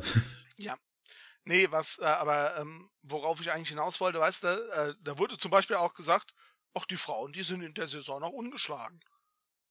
Das ist mal eine, Na das wäre mal eine Nachricht gewesen. Das wäre mal was Wichtiges war ja gewesen. nicht. Aber nee, man muss natürlich äh, zeigen, wie, wie dann darüber geredet wird, dass der Flick jetzt voll, äh, also so im Spaß, dass der Flick jetzt voll aus sich rausgeht und was weiß ich was. Das musste alles gezeigt werden. Da war null Info. Und dafür über eine Minute Tagesschau. ja, Ja, das, äh, die Zeit hätte man sinnvoller nutzen können. mein Gott, die Zeit hätte man mit dem Wetterbericht sinnvoller genutzt. Vielleicht. Ja, Ja, aber es ist halt wie es ist. Genug aufgeregt. nee, noch nicht ganz. Ich weiß. Ach so. Dann bitte. Ich muss mich noch über eine Sache aufregen. Moment. Ich muss erst wieder reinfinden. Ich muss erst mal wieder überlegen, was es denn war. Ach ja, genau. Und diese ganze Corona-Scheiße, diese ganze Corona-Scheiße, das wird ja dann auch noch erwähnt. Ja, jetzt sind sie ja die, die äh, Geister, Geistermeister oder so ähnlich. Ähm, weil das war ja jetzt wieder was ganz Besonderes. Ich meine, das war das achte Mal in Folge, also ähm, so besonders kann das nicht sein. Und Ähm, ähm, Darauf wollte ich aber eigentlich noch gar nicht. ich habe also ich habe bei dem äh, Pokal-Halbfinale bei München Eintracht Frankfurt keinen großen Unterschied zur Stimmung sonst in München gemerkt. Nein, das war jetzt ein Spaß, aber ähm, Ja, nee, es Ja. ist halt, ähm, es stört mich einfach nur, dass äh, die Bundesliga ist ja jetzt damit durchgekommen, dass sie sich nicht ändern muss. Das haben wir ja schon öfters festgestellt. Das wollte ich jetzt eigentlich auch nur noch mal feststellen. Darauf wollte ich eigentlich noch mal hinaus. Und ähm, genau diese Dinge übrigens wurden auch noch mal die Rechte neu vergeben. Es würden wieder ein Haufen Geld für Rechte bezahlt, die kein Mensch bei uns bei der ARD sehen will. Ich kenne wirklich kaum ah, hat die. ARD Ja, die haben Hat wieder die ARD die Zweitverwertungsrechte. Erstverwertungsrechte? Nee, Zweitverwertungsrechte. Ah, äh, Zweitverwertungsrecht. Zumindest mal glaube ich, das sind die Zweitver Also sie dürfen als erstes darüber berichten, nachdem der. Deswegen glaube ich, das sind die das Erstverwertungsrechte, weil äh, das ja die Live-Rechte sind, die Sky und das Sound haben. Aber Auf der anderen Seite verwerten die es auch danach nochmal. ja, das stimmt. Die zeigen ja auch nochmal Zusammenfassungen. Egal. Ja, Auf jeden Fall dürfen sie es als erstes im Free TV zeigen. Und dafür werden, ja, da, was kostet das denn? Das kostet 100 Millionen, soweit ich weiß, pro Jahr. Mhm. Das ist Geld. Ähm, müsste man vielleicht den Rundfunkbeitrag nicht erhöhen? Nein. Wenn er erhöht wird, ist er noch nicht raus. Ja. Ähm, Darüber haben wir übrigens überhaupt nicht geredet, lustigerweise. Ich habe Ja. übrigens überhaupt kein Problem damit, dass der Rundfunkbeitrag erhöht wird. ähm, eigentlich dachte ich, ich warte, bis es richtig offiziell ist, weil die Länder müssen es ja noch beschließen. Naja, genau genommen müssen es die Landtage noch beschließen. Sag ich doch, die Länder. Ja, okay. Jedenfalls ähm, bezahlen wir einen Haufen Geld dafür, dass wir diesen Scheiß senden dürfen und dann da darf man es nicht mal im Netz sehen.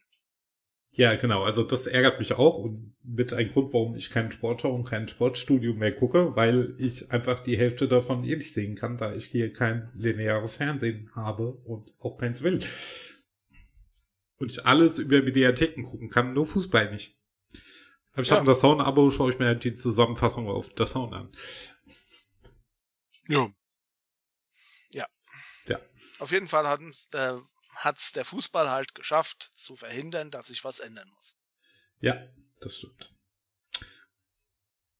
Und auch, äh, nein, das Fass mache ich jetzt nicht mehr auf. Ähm, ach, fang, fang ruhig an, jetzt sind wir schon bei schon mal mittendrin. Fans im Stadion, alle oder keine. Das wird nicht so kommen, aber ich bin für alle oder keine. Äh, ganz ehrlich gesagt, ähm, Ich gehe mal davon aus, dass es noch ein Weilchen dauert, bis überhaupt irgendwelche Fans ins Stadion dürfen. Okay, aber wenn, also ich gehe davon aus, dass sie so schnell wie möglich wieder Fans reinlassen und das nicht alle sein werden. Ja, aber ganz ehrlich gesagt, mein Gott, wir haben doch jetzt schon Probleme mit, äh, mit Massentreffen und im Moment ist es warm draußen, das ist ja noch okay, aber wenn es wieder kalt wird, was ist denn dann los? Wenn wir noch keinen Impfstoff haben? Ja, ich sag Das auch gar nicht, dass lustig. ich jetzt will, dass sie, dass sie nächste Woche die Stadien aufmachen. Nur wenn, dann will ich auch, dass alle wieder da sind und ich mit 50.000 Mann im Herzen von Europa singen kann und mich mit den Leuten abklatschen kann, wenn die Eintracht ein Tor schießt und so weiter.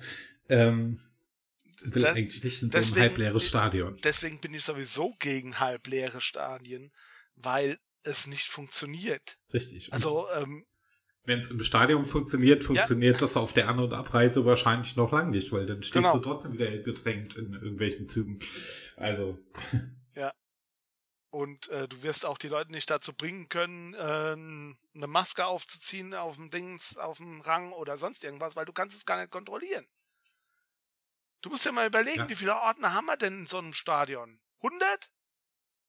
150? ich ja, weiß haben es nicht. sind schon. Nein, ich meine jetzt Blockordner. Ja, es sind, pff, ich bin jetzt mal von 300 ausgegangen, aber Wie viele Blöcke habt ihr denn in Frankfurt? naja. Also wir haben unten äh, eins, zwei, drei, vier Stehblöcke und da stehen mal mindestens, lass mich lügen, unten in den Stehblöcken äh, mit Eingängen dazugezählt, mindestens mal 20 Leute drin, 20 Ordner. Behaupte ich jetzt. Okay. Aber ich kann sowas ganz schlecht abschätzen. Oben auf der Nordwestkurve äh, sind dann nur drei, vier am Eingang an den Sitzplätzen. Ja, das glaube ich dann schon eher. Nee. Ich glaube, da steht auch noch mal einer mittendrin im Block. Aber sicher bin ich mir gerade nicht. Das war Also so ein ich- Stadion. Also ich bin öfters mal im Stadion und bei, äh, bei uns und bei uns sind zumindest mal in den oberen Rängen, also im Dreier- und Vierer-Bereich, also bei uns ist es so, dass unten, äh, dass wir jeweils ähm, horizontal, nee, vertikal haben wir dann durchgezählt und horizontal gibt es eins, zwei, drei und vier geht's dann nach oben. Ho- Hoch und im Dreier- und Vierer-Bereich, also in den beiden obersten Rängen, in den Stehplatzrängen, ist jeweils ein Ordner. Ah, okay.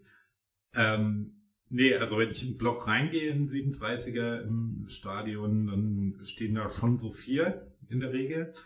Aber unten machen die halt diesen ganzen breiten Blockeingang mit Ordnern zu. Also sind das bestimmt mal zehn, würde ich jetzt behaupten.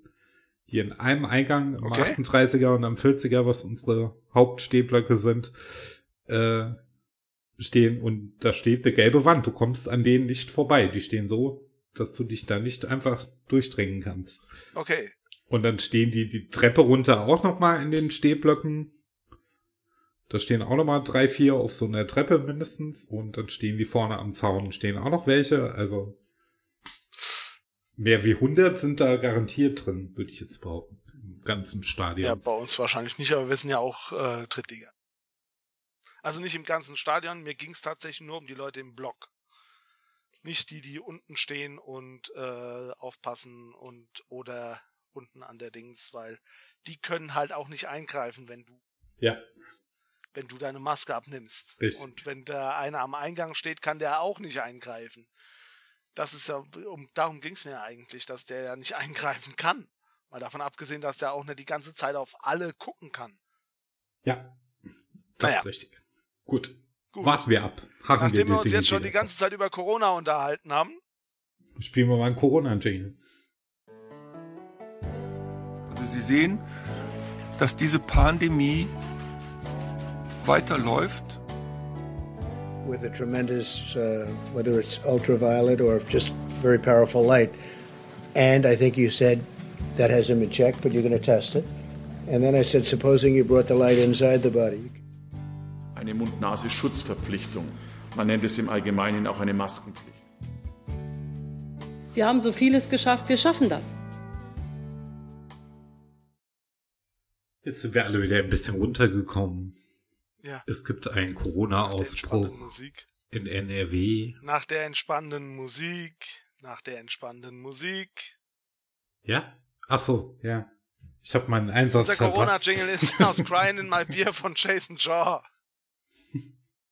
Wir verlinken den Track und die Lizenz in den Show Notes. Und schon sind wir wieder alle ganz unentspannt. Okay. Es gab einen Corona-Ausbruch bei äh, in NRW, nicht bei, doch auch bei bei Herrn Tönnies. Ich will jetzt gar nicht vom Fußball anfangen, weil er hat auch einen Schlachtbetrieb offensichtlich in Reda Wiedenbrück im Landkreis Gütersloh.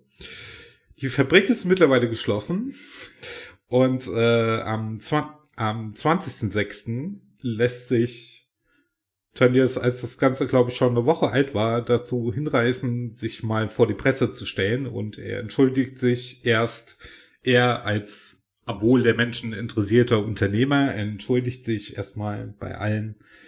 Nee, ich glaube, er hat sowas gesagt wie am Wohl der Menschen und äh, vor allem der Leute im Kreis Gütersloh. Ähm, Ach so, seine Mitarbeiter sind nicht so wichtig. Genau. Äh, entschuldigt sich erstmal bei allen, dass das jetzt passiert ist und falls Sie sich fragen, warum ich äh, erst mich jetzt vor Ihnen stelle, ich hatte keine Angst vor Ihnen, liebe Presseleute, sondern ich war krank und ich war im Krankenhaus. Was er hatte, wird nicht näher definiert, geht auch keinem was an. Ähm,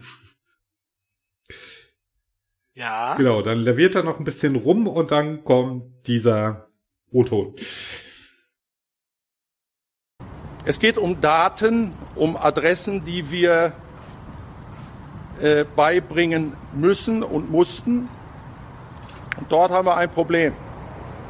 Wir haben in dem Werkvertragssystem drei Koordinaten, die, die wir haben dürfen. Das ist einmal der Name, der Vorname, das Geschlecht und das Geburtsdatum.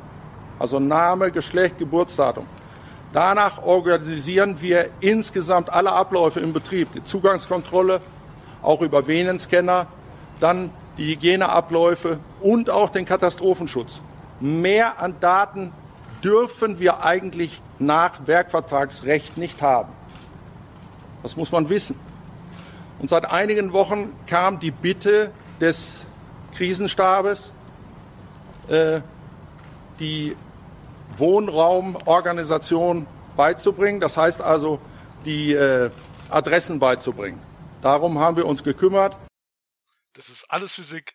Wie scheiße ist das denn? Die haben noch nicht mal die Adressen der Leute, die für sie arbeiten. Ich weiß, die arbeiten nicht für sie, aber. ja, genau das ist das Problem. Die arbeiten nicht für sie. Deswegen haben die nicht die Adressen. Deswegen geht das Ganze nach Werkvertragsrecht. Vielleicht soll er end mal die, endlich mal diese scheiß Werksverträge aufgehören. Und dann fragt äh, der Krisenstab an und das dauert Wochen? Nee, ich glaube, es hat ein paar Tage gedauert. Ah, aber er hat doch von Wochen gesprochen, oder? Ernsthaft? Hat er von Wochen gesprochen? Oder er hat vor ein paar Wochen nachgefragt. Das kann auch sein, dass ich das jetzt falsch verstanden habe, ja.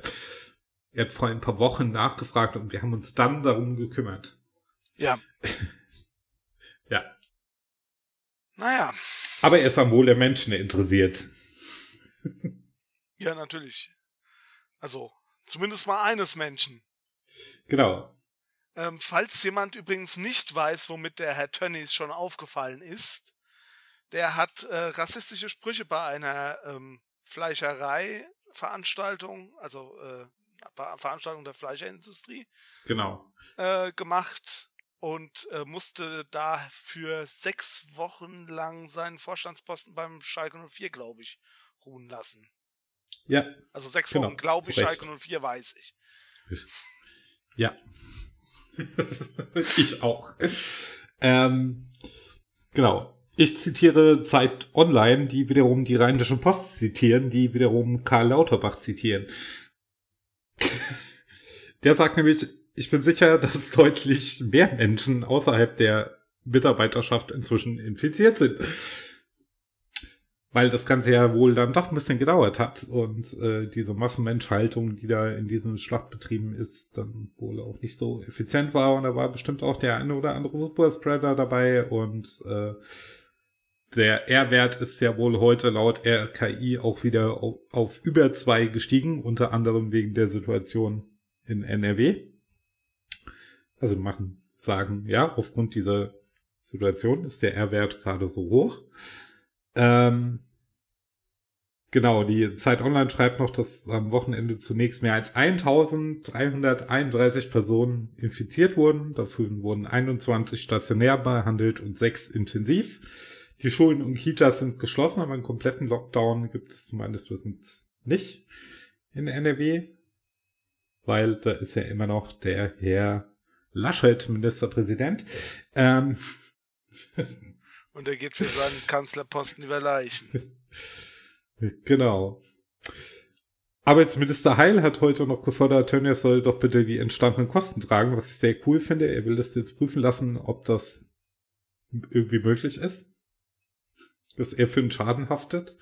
Ähm, genau. Da gab es doch auch noch diese Sache mit ja. diesem Video. Hast du das auch mitgekriegt? Diesem Video? Nee. Ja, da gab es ein Video. Von so Arbeitsminister Heil. Von Tönnis. Also von der Fleischfabrik. Achso, von Tönnis. von der Fleischfabrik. Ähm, nee.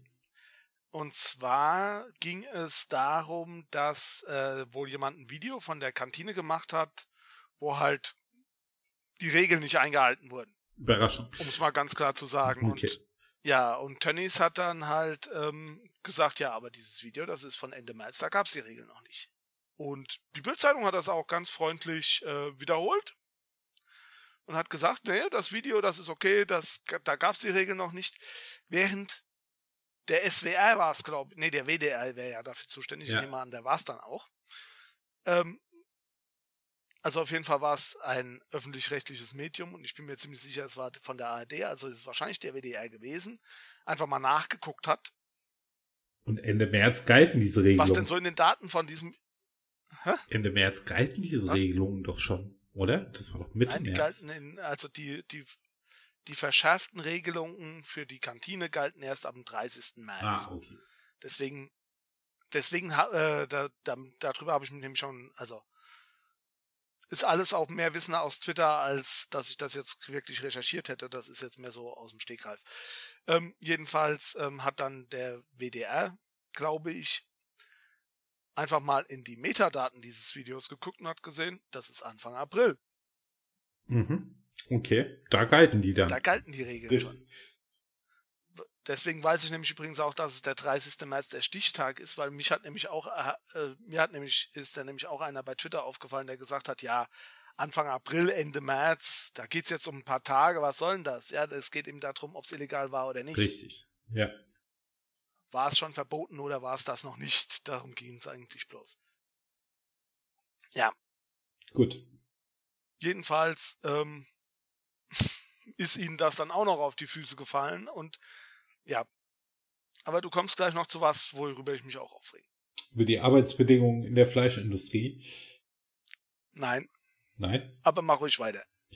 Ich habe doch alles gesagt sonst, oder? Hattest du die Schulen und Kitas schon? Achso, ja, äh, Schulen und Kitas. Schulen und Kitas schon? Das habe ich erwähnt, dass sie geschlossen wurden. Nachdem sie. Ja, genau, die werden geschlossen. Alle anderen Geschäfte sind offen, aber Schulen und Kitas, die werden geschlossen. Ja. Was soll denn das? Du kannst in ein Restaurant, du kannst mit deinen Kindern in ein Restaurant reingehen. Ja, und die tragen es dann nicht. Du kannst dir dort was Kita zu essen weiter. geben lassen, aber kannst es nicht in eine Kita bringen. Nicht einmal so teils, teils. Also wirklich komplett wieder geschlossen. Das ist wirklich der Laschet, der alles macht, damit er so, so offen wie möglich dasteht. Und am Ende ist er so offen, dass er wahrscheinlich in Deutschland die meisten Corona-Toten hat. Wahrscheinlich, Und ja. Dann schiebt er das alles auf den Tennis. Ich sag das. Auch das ist wahrscheinlich. Übrigens muss ich noch deinen Dings, muss ich noch deinen Text hier ähm, korrigieren. Du hattest hier ste stehen Arbeitsminister Heil Tönnies. Ich habe mal einen Doppelpunkt dazwischen gemacht. Okay. Das hat mich so irritiert. Wir noch nicht. Ja, Hauptsache ich was weiß, was gemeint ist. Das muss doch nicht an die Öffentlichkeit. Ähm, das kannst du ja auch rausschneiden. Mal schauen. Wahrscheinlich lasse ich drin. Ja. Kommen wir zu positiveren Sachen. In, Sinn, in, Sachen, äh, in Sachen Corona gibt es tatsächlich noch was Positiveres. Das ist doch mal was. Ähm, die App ist raus. Die Corona-App ist, ist raus. raus. Ich gehe davon aus, dass sie alle schon installiert haben. Na, eigentlich gehe genau. ich davon aus, ich weil auch. ich ungefähr weiß, wie viele Leute sie schon runtergeladen haben. Oder zumindest mal wusste ich es am Samstag, da waren es, äh, ich glaube, fünf bis sechs Millionen. Genau. Ich, äh, Ja, ich habe sie, aber ich habe gerade die Berechtigung aus, weil das stört mich ein wenig, ein ganz klein wenig, aber nur, äh, dass ich immer meinen Standort und mein Bluetooth anhaben muss. Aber äh, ich weiß auch, dass es halt ohne nicht geht. Also ich glaube, ich habe schon mal erwähnt, wie das, das, Ganze funktioniert, aber wenn du möchtest, erzähl, versuche es nochmal. Ähm, ja, mit dezentral und zentral. Nee, erst aber einmal, was funktioniert. Ähm, Ach so. Also im Prinzip ist die App dafür da, damit die Leute wissen, bei wem waren sie in der Nähe und dann darüber informiert werden, wenn diese Person einen Corona-Fall hat. Ich werde jetzt darüber reden, was ich denke, wie es funktioniert, weil ich okay. habe es nicht ganz genau, also nicht ganz, nicht hundertprozentig genau nachgelesen. Es gibt so ein paar okay. Versatzstücke, die nicht hundertprozentig stimmen müssen. Ähm, die App kriegt mit, wer in der Nähe ist, indem sie ein Bluetooth-Signal aussendet und dieses Bluetooth-Signal empfängt. Deswegen funktioniert das übrigens auch mhm. nur auf modernen Handys, weil die Schnittstelle, die man dafür braucht, wurde extra von Apple und von Google entworfen. Und äh, diese Schnittstelle, ähm, also die Schnittstelle sagt vor allem mal, dass man auch auf die Bluetooth, auf Bluetooth zugreifen kann, wenn man, wenn das, wenn die App im Hintergrund läuft. Sonst müsstest du andauernd das Handy in der Hand haben und müsstest das, äh, dieses Teil aufhaben, damit er senden kann. Ah, okay, okay.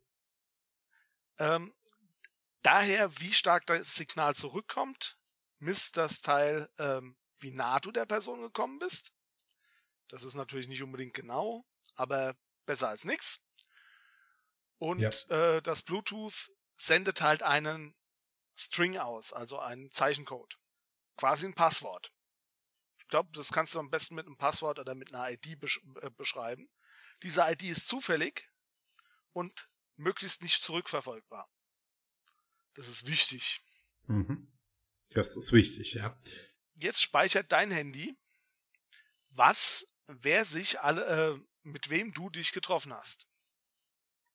Ja.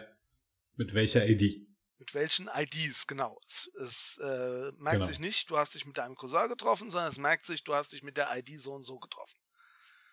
So, jetzt kann man wohl mit diesem, mit dieser App dann zum, äh, wenn man dann halt ein Corona-Fall wird, zum Gesundheitsamt gehen und die haben einen QR-Code.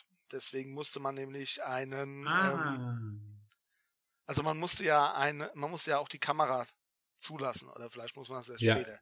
Jedenfalls ja. ging es auch um die Kameraberechtigung. Und genau. dieser QR-Code sorgt, also wenn der abfotografiert wird quasi, sorgt dafür, ja. dass die App sagt, also da, dass deine, dass deine IDs quasi als Corona befallen markiert werden. Das wird dann an den Server gesendet. Ah. Der Server sendet das wiederum, okay. beziehungsweise der Server wird wahrscheinlich regelmäßig abgefragt. Ich nehme mal nicht an, dass der frei, freiwillig raussendet. Äh, immer wieder. Ja. Aber der sendet das dann an die Leute, ähm, wer denn da betroffen ist, welche ID. Und dann, ja. äh, wenn du diese Person getroffen hast, die also in deinem Logbuch vorkommt, dann ähm, kriegst du eine Meldung und solltest dich, das muss man jetzt auch dazu sagen, du solltest, äh, du bist deswegen nicht krank, sondern du musst damit zum Arzt oder zum Gesundheitsamt. Ah, okay. Ja. Also ich würde jedem raten, damit zum Arzt zu gehen. Nee, ich glaube, es hieß, nein, Entschuldigung, du musst nicht zum Arzt oder zum Gesundheitsamt, sondern du musst zum Arzt oder du solltest den ähm, Notruf anrufen, die 116117 ist das, glaube ich. Ah, okay, ja. Ist es. Der ärztliche Bereitschaftsdienst. Haben genau. wir in der Kita hängen. Ist es, genau. Also das siehst du mal, wie gut mein Gedächtnis noch funktioniert. Ähm, so alt. Ja. Jedenfalls sollte man sich dann halt an, äh, sollte man ärztliche Hilfe suchen und die, der sagt, äh, der Arzt oder die Ärztin sagt einem dann, wie es weitergeht. Ah, okay. Siehst du, und ich dachte, äh, man muss, ich dachte, ich gebe das selber in die App ein wenn ich positiv getestet wurde, aber das würde wahrscheinlich zu 180.000 Fehlalarmen führen. Ähm, genau, was glaubst du, wie viele Leute das das, ausprobieren würden? ja, ja. ja. Okay. Deswegen hat man das halt bei den Gesundheitsämtern gelagert. Finde ich auch eine gute Idee. Ja. Also, ähm, Ja, kann man machen. es ist ein dezentraler Ansatz. Ich habe tatsächlich keine Angst um meine Daten durch diese App. Wovor ich Angst Genau. habe, ist, ähm, dass dadurch, dass ich halt die Standortaktivierung immer anhaben muss, ähm, auch Google meine Daten abgreifen kann. Aber Google weiß sowieso, dass ich gerade zu Hause bin, deswegen was soll's. Genau. Und ich weiß nicht, ob äh, durch dieses ständige Bluetooth an mein Handy nicht noch ein bisschen angreifbarer wird, aber gut. Ja, Es hält sich in Grenzen, also der Bluetooth-Standard ist besser geworden. Ähm, Ah, okay. Ja. Es gibt Ja. wohl, also ähm, es gab wohl die Forderung, ich glaube von der Linken, aber ich bin mir gerade nicht sicher, dass es ein Gesetz zu dieser Corona-App geben sollte, das genau nicht, also nicht, dass ihr jetzt denkt, dass das Gesetz besagen sollte, dass die Corona-App verpflichtend ist, sondern genau das Gegenteil ist der Fall. Du kannst nicht dazu gezwungen werden, diese Corona-App zu benutzen. Die äh, Regierung ist der Ja. Meinung, das ist offensichtlich, das müssen wir nicht extra festlegen. Die Linke hat gesagt, ähm, sollte man vielleicht auch machen. Jetzt gibt es natürlich Leute, die Okay. es schon probiert haben, deswegen muss man der Linken wohl leider recht geben. Ähm, was haben wir noch? Ich hatte noch irgendwas dazu. Ah ja, genau, und der Entwicklungsprozess, da gab es dann auch ähm, Leute, die gesagt haben, hier gibt's Schwachstellen. Es waren aber, Ja. das muss ich dazu sagen, das ist jetzt anderthalb Wochen her oder vielleicht sogar schon zwei Wochen her, dass das rausgekommen ist. Ähm, da gab es einen Deutschlandfunk äh, Computer in der Computersendung von denen ähm, gab es da einen Bericht drüber, dass da ähm, Schwachstellen entdeckt wurden, aber das waren eher so Schwachstellen, wo man halt sagt, das ist nicht mehr Standard. Also es war, es war nichts, wodurch die App angreifbar geworden war, zu dieser Zeit zumindest mal. Es wird bestimmt inzwischen was geben und ich gehe davon aus, dass der Kram inzwischen korrigiert wurde. Da gehe ich auch von aus, zumal wir gleich noch einen O-Ton von Linus Neumann, äh, ein Sprecher des Chaos Computer Clubs, Dann hören wir uns den doch erstmal an. Jetzt. hören. Genau, hören wir uns den doch mal an.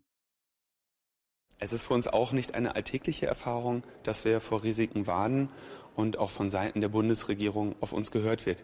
Ich bin jetzt hier in der Situation, ähm, bei einer Veröffentlichung von SAP, Deutscher Telekom und Bundesregierung keine nennenswerten Mängel beklagen zu können. Das ist auch für mich jetzt schwierig. Ja, für mich auch. Genau. Also gerade SAP, ich weiß überhaupt nicht, wie ich damit jetzt umgehen soll. Ja.